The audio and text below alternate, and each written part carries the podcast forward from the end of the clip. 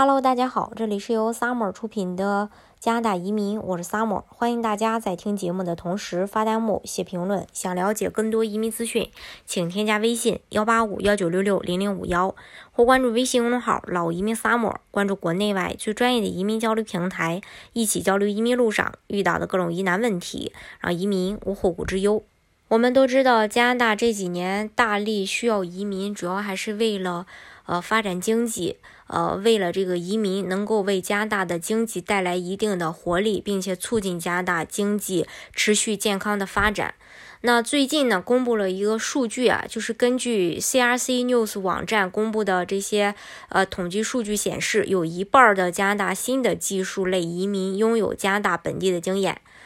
嗯，最近几年，越来越多的新的永久居民都有在加拿大工作和学习的经历。在2000年到2018年期间，临时外呃这个外国劳工和国际学生的指数在增长。在2018年，有超过半数的世界上是百分之五十九的经济类移民的主申请人是临时工签持有人，而在2000年，这个比例仅有百分之十二。在二零零九年，更多的临时工签持有人通过 CEC 和省提名成为永久居民。在二零一八年，CEC 加拿大经验类移民已经占到了经济类移民的百分之二十，联邦技术移民是百分之二十五，呃，拼 P 的话则高达百分之四十六。那拼 P 的话就是。拼 P 的这个省提名，其实就是经常我们会提到的各个省的一些紧缺职业的技术移民，还有雇主担保移民，另外还有各个省的一些企业家类移民。但是这两年的话，企业家类的移民，就企业家投资类的移民的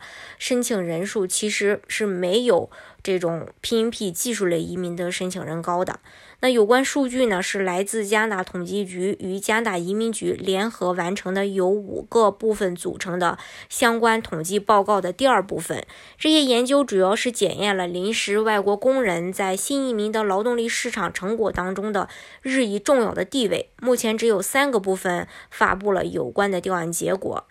以外国以这个外籍劳工或者学生的身份进入加拿大，然后取得永久居民身份，这种呃两段式的移民选择已经被越来越多的人去接受。那在这个过程当中呢，学生或者相关技术移民先要取得加拿大本土的临时学签。呃，不能说是临时学呃学签，应该说临时学签或者是工签，然后通过雇主来衡量他们的资质，最好最后呢，根据自己的条件，通过联邦或者省提名的途径完成移民。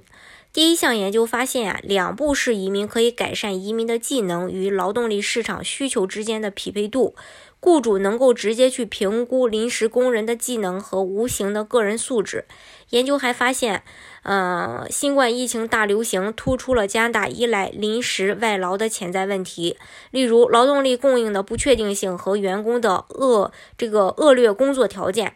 第二项研究主要是针对。自两千年以来的两步式移民筛选做了一个基本评估。从两千年到二零一八年，加拿大的临时外劳人数从六万增加到了四十二万九千三百人。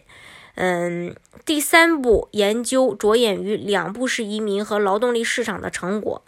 研究发现，在两千年到二零一六年之间，有更多的新移民在移民后的第一个完整年。呃，获得可报证书的年收入，在加拿大工作的移民人数也在不断的增加，就业也在不断增加。他们的年收入有些是中等，每年两万到五万加币之间，有些年收入很高，超过五万加币。这些发现都表明，具有加拿大经验的移民通常会找到合适的工作，并获得更多的年收入。联邦政府为具有加拿大经验的外国人创造更多途径，成为加拿大永久居民的举措，明显有助于进一步改善这些结果。其实，加拿大政府一直在不断的去完善移民的一个就业的情况。不管说新移民登陆以后会进行一个免费的语言学习，或者是就业培训也好，都能体现出其实加拿大呃政府还是非常关心新移民的生活状况的，同时呢也非常的希望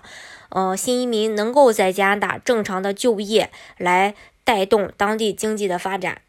同时，我也相信以后政府会越来越能去呃平衡协调好新移民和就业之间的一个关系的。所以说，大家以后登陆到加拿大以后呢，也不用担心这个就业的问题。好，今天的节目呢，就给大家分享到这里。如果大家想具体的了解加拿大的移民政策的话，欢迎大家添加我的微信幺八五幺九六六零零五幺，或关注微信公众号“老移民 summer”，关注国内外最专业的移民交流平台，一起交流移民路上遇到的各种疑难问题，让移民无后顾之忧。